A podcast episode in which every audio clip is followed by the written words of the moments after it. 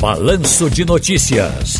Tá no seu direito. Maurílio Cavalcante Alves, advogado e mestre em Direito Penal e Processo Penal. Doutor Maurílio, prazer em tê-lo conosco aqui na Rádio Jornal. Seja bem-vindo e antecipadamente, muito obrigado por nos atender. Grande Ciro, eu que agradeço essa oportunidade de estar aqui participando do seu programa de grande audiência. Você que é uma referência da comunicação né, no nosso estado de Pernambuco, tem uma grande história e é um prazer estar falando com você aqui em seu programa. Muito obrigado. Muita generosidade de Vossa Excelência. Sigamos ainda com esse assunto que é triste, é terrível sob todos os aspectos desses criminosos, esses golpistas lá em Brasília ontem e que essa dor se espalha hoje, inclusive por eh, outras nações que se solidarizam com o povo brasileiro por tudo aquilo que a gente viu ontem e que está repercutindo hoje. Quais foram os crimes cometidos ontem e que penas podem ser aplicadas, doutor Maurílio? Ciro, veja, a gente tem que observar que vários tipos penais podem ser observados naquela ação. A gente pode citar aqui, por exemplo, crime de dano qualificado, já que envolveu o patrimônio público, dependendo da utilização para a destruição desse patrimônio público, se houve incêndio, e esse incêndio expôs a perigo, integridade física, patrimônio ou vida de terceiros, também crime de incêndio 250, crime de explosão, que é um crime de perigo comum, caso também coloque é, a vida, integridade física ou patrimônio de terceiros.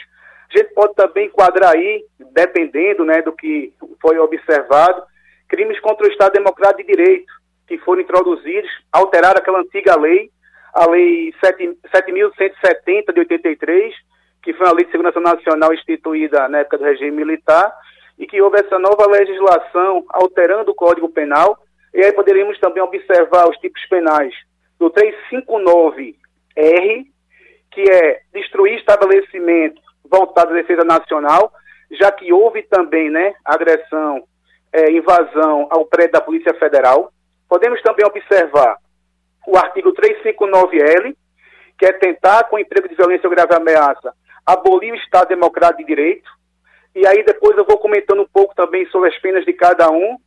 Além também que é importante dizer né, que quando as pessoas estão é, à frente de, de, de, quartéis e tudo mais, incitando né, que haja uma ação das Forças Armadas, isso também está tipificado no Código Penal.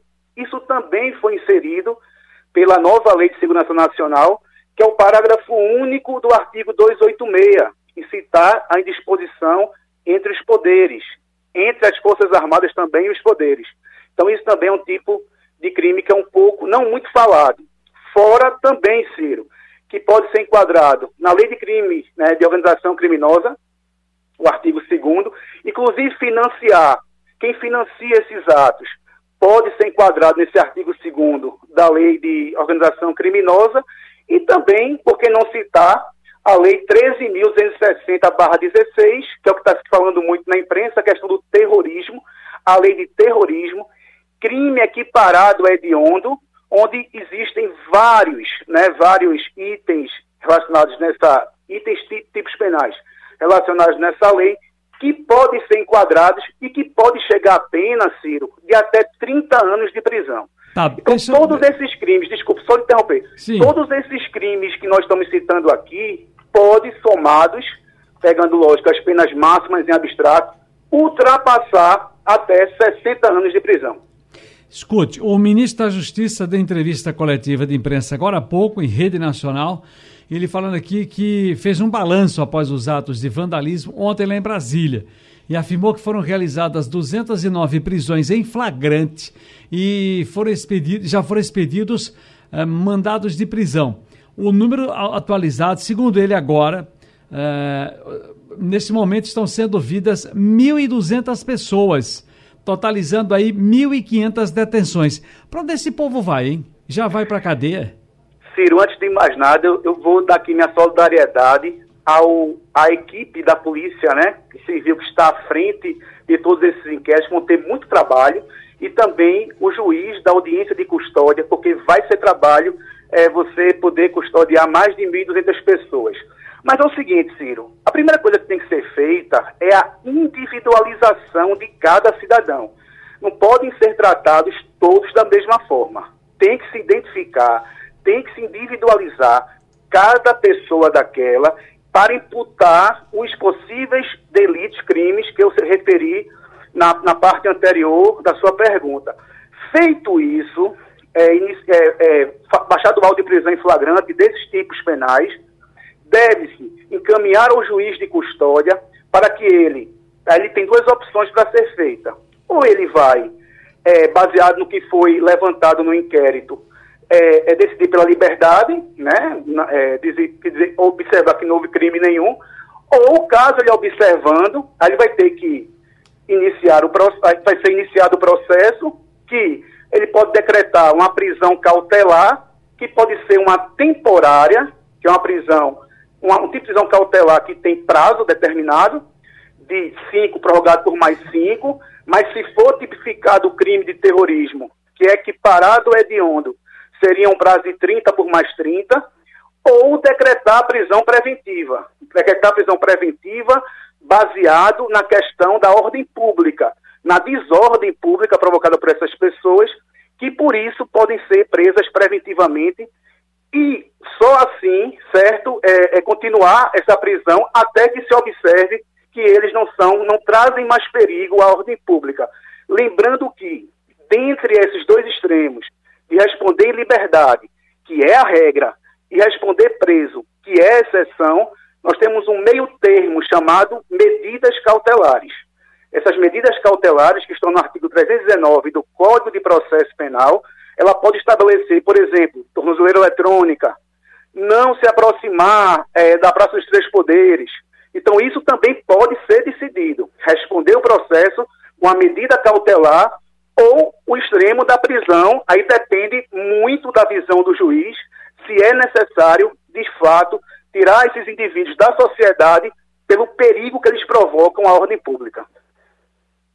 Estou aqui com os casos, inclusive acho que o senhor já falou, mas é só para a gente reforçar. Os possíveis crimes, né? Golpe de Estado, tentativa de abolição do Estado Democrático de Direito, dano e associação criminosa. Agora, muda, muda alguma coisa? Por exemplo, um tiozinho estava lá na fila, foi passando, e aí eu tive acesso que eles estão postando algumas, alguns trechos de depoimentos que ele disse: Olha, eu estava lá, me convidaram para vir no ônibus, era, era, quase que um piquenique, eu vim. Eu vi quando virou, ficou desse jeito, eu fiquei nervoso, doutor. Eu fiquei nervoso. Ele contando a história por aí. Vai ter muita historinha parecida. Mas essa coisa de ter sido o ônibus pago, com lanche, com almoço, com local para dormir. Isso agrava, doutor? Veja, é, Ciro, toda, toda a questão, né, da, da, vamos dizer assim, que foi pré, pré é, é, é, é organizado, tudo que foi premeditado, serve sim como agravante no momento da dosimetria da pena. Então, toda premeditação, todo, todo é, preparo né, que, que se observa com relação ao que foi feito, pode sim ser observado, inclusive, Ciro, como a formação de uma organização criminosa. Porque a organização criminosa, ela estabelece também exatamente esses atos individualizados, bem distribuídos, que cada um vai desenvolvendo. Então, um organiza o local da dormida, outro organiza o transporte, outro organiza a fuga após o ataque, outros são os que atacam, outros são os que financiam. Então, isso são características que, que, que tipificam a organização criminosa. E isso sim pode ser levado em consideração para agravamento e para tipificação pela culpabilidade de cada um, de cada participante dentro desses atos atentatórios à democracia. Muito bem, para a gente encerrar aqui, uh, a gente já falou de culpabilização. Do ponto de vista geral, que lição o senhor avalia que fica que alerta temos? Qual é a sua opinião? Qual é a impressão que a gente pode colher de tudo que vimos ontem? É, Ciro, infelizmente, a gente, como a gente chegou a esse ponto, né, é, de conflito na sociedade, de ataque à democracia, eu acho que é importante demais essa união dos Estados Federados, como está acontecendo agora, para que se tenha uma política preventiva. Agora, acima de tudo, é interessante que a gente consiga a pacificação social que apareça, quem sabe, aí um grande líder, que vegue, né, que venha, que converse, que traga essa pacificação, que os próprios líderes de cada extremo desse também desçam do palanque e tentem conversar com outra parte, ou quem queira conversar. Eu acho que é interessante que, as, lógico, não vamos esquecer de punir aqueles que erraram. Mas daqui para frente, vamos tentar né, trazer essa pacificação, o que a gente necessita, como o professor Adriano falou anteriormente, necessitamos a melhoria, o bem-estar, o bem-estar social, as pessoas deixarem de passar fome. Isso é o que importa para o país hoje. E não se preocupar com essa questão penal. Questão penal é uma questão secundária quando a gente se preocupa com o melhor para o nosso país. Eu acho que é isso que a gente deve se preocupar, que a gente deve pautar o nosso futuro desse país.